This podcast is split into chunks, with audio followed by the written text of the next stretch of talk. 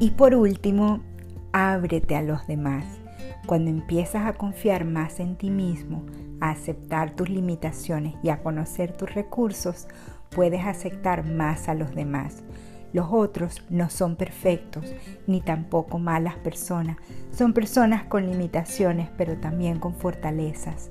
Si estamos preparados para aceptar a las personas como son, podemos abrirnos a ellas y tomar aquello bueno que tengan para darnos.